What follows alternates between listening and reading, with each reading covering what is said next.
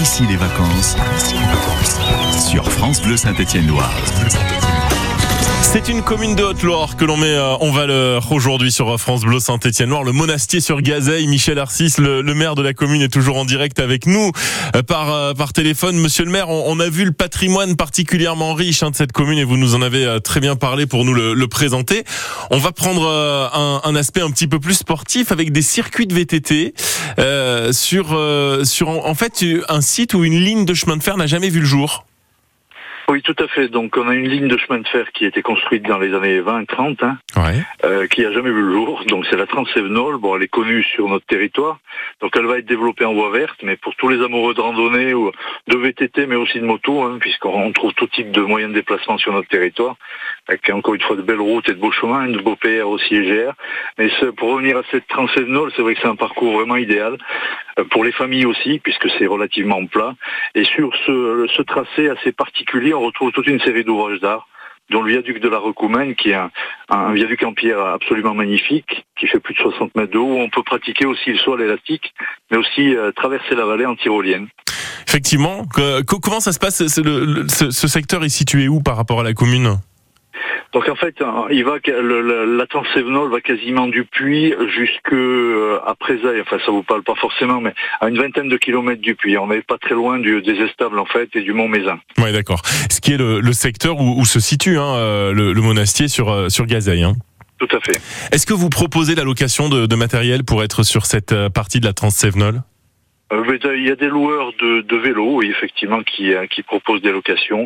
Ouais. Et après, bon, en général, les gens arrivent avec leur matériel. Pour oui, bien sûr, bien sûr, bien sûr. Mais c'est un secteur où le point de vue doit être absolument magnifique. Qu'est-ce qu'on contemple en fait depuis euh, depuis là-bas?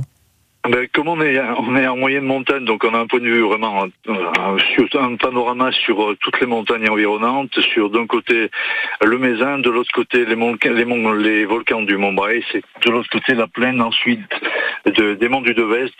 Donc vraiment il y a un panorama à 300, à 360 degrés, c'est vraiment magique. Ouais, c'est clair et on le voit à travers vos, vos propos. Euh, sur, sur les parties de voies vertes euh, aménagées, quelles sont-elles pour les, les, personnes qui ne sont pas forcément initiées à la pratique du, du VTT ou à la pratique de, de la marche les, les voies vertes concrètement c'est quoi?